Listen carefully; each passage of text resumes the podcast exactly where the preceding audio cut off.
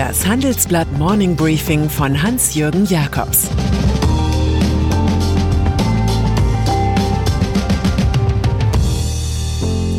Guten Morgen allerseits.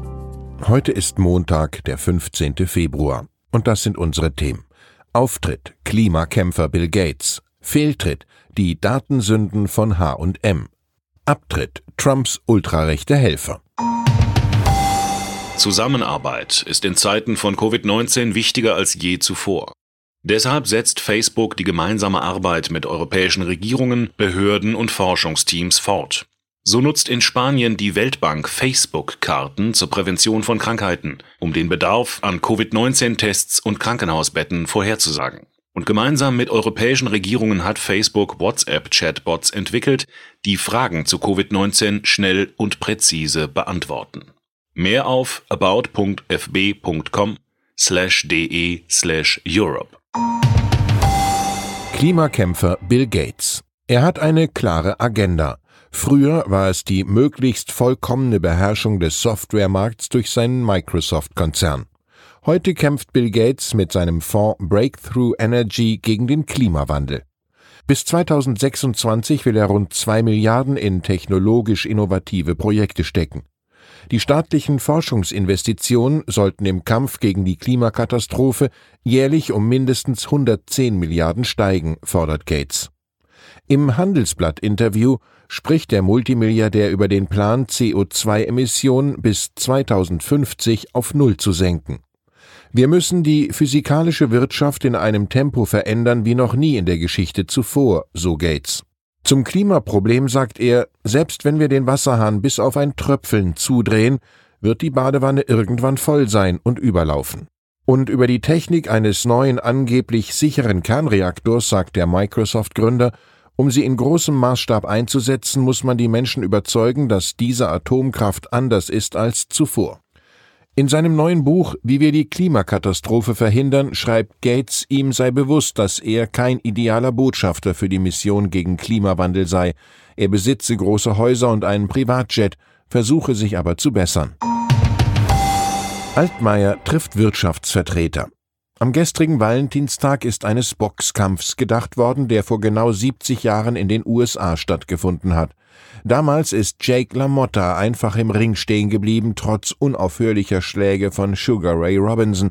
Allein in einer Runde gab es 56 Treffer. So ähnlich muss man sich das Leben von Peter Altmaier vorstellen. Der Wirtschaftsminister wird in der Corona-Krise quasi rituell kritisiert, ein Mann in den politischen Seilen.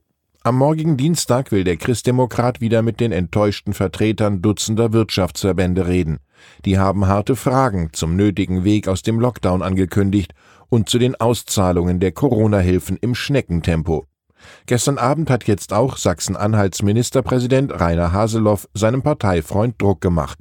Es ist wirklich Not am Mann. Wir brauchen das Geld für die Firmen. Die Abschlagszahlungen müssen jetzt laufen. Zusagen wurden nicht gehalten.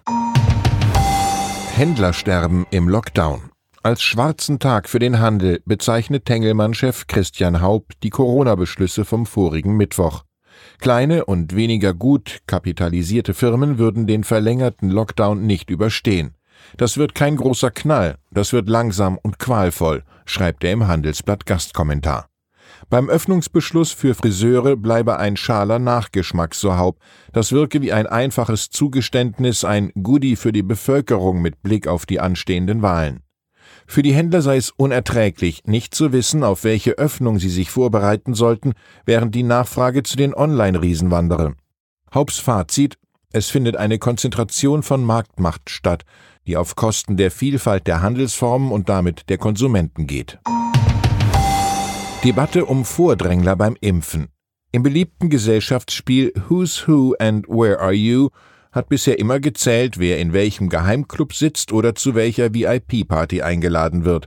Nun geht es offenbar für manche darum, vorzeitig an Covid-19-Impfstoffe heranzukommen, obwohl sie noch gar nicht an der Reihe sind.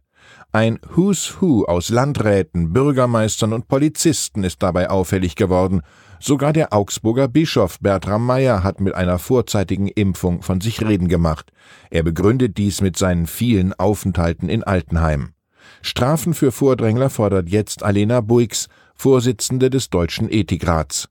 Die Impfordnung sei geltendes Recht in den Bundesländern. Wenn die eklatant verletzt wird, ist es eine gute Idee, auch über Sanktionen nachzudenken, so Buix. Das Beten von zehn Vaterunsern dürfte hier nicht reichen. Datensünden bei H&M einen unrühmlichen Spitzenplatz hat die schwedische Modehandelskette Hennes und Mauritz im vorigen Jahr erreicht. Kein anderes Unternehmen hat in Deutschland so viel Bußgeld wegen Datenschutzvergehen zahlen müssen, nämlich exakt 35,3 Millionen Euro. Bei einem Teil des Personals war es zu umfangreichen Erfassungen privater Lebensumstände gekommen. Den Negativspitzenplatz dahinter belegt die Website Notebooks billiger wegen Videoüberwachung der Mitarbeiter, gefolgt von der AOK Baden-Württemberg, weil sie Versichertendaten zu Werbezwecken missbraucht hat. Insgesamt sind in Deutschland im Jahr 2020 nach einer Umfrage des Handelsplatz 301 Geldbußen wegen Datenvergehen verhängt worden. Das ist ein Plus von 60 Prozent. Vielleicht lernen die Delinquenten ja von Jean-Paul Sartre.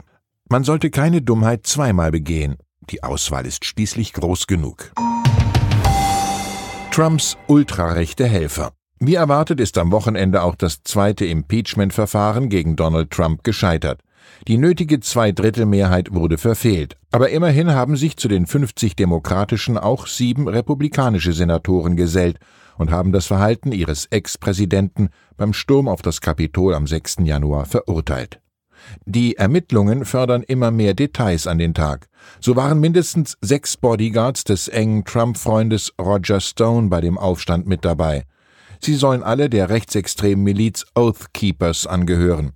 Der Ex-Trump-Berater war wegen mehrerer Vergehen im Zuge der Russland-Affäre zu mehrjähriger Haft verurteilt worden. Das Weiße Haus hat ihn später begnadigt.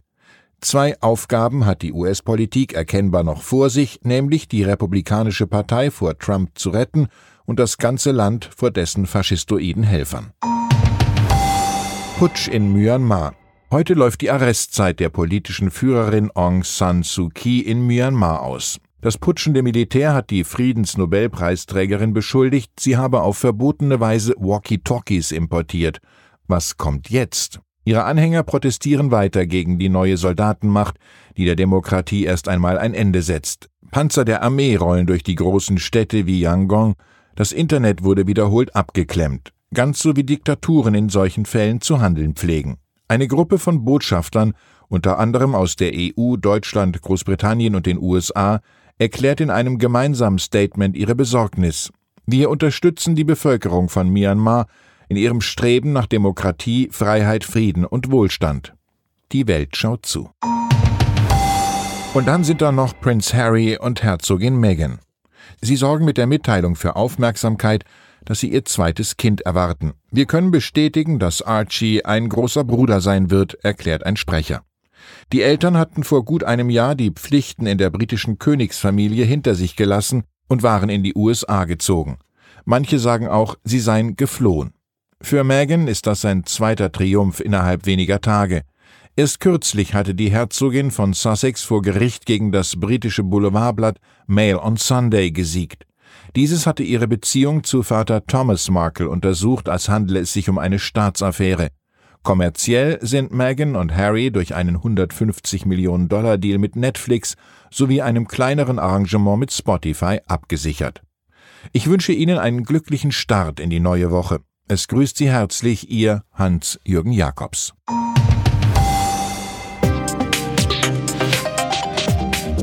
Ab 17.30 Uhr sprechen wir bei Handelsblatt Today über alle Themen, die die Finanzwelt bewegen. Für eine erfolgreiche und nachhaltige Anlagestrategie spielen verschiedenste Faktoren eine Rolle. Beim Thema Portfolioanalyse vertrauen daher viele Anleger erfahrenen Experten. Diese beurteilen die Investments regelmäßig kritisch und richten sie im Zweifel neu aus. Dieses und andere Themen präsentiert von unserem Initiativpartner, der Hypo Vereinsbank Private Banking. Das war das Handelsblatt Morning Briefing von Hans-Jürgen Jakobs, gesprochen von Peter Hofmann.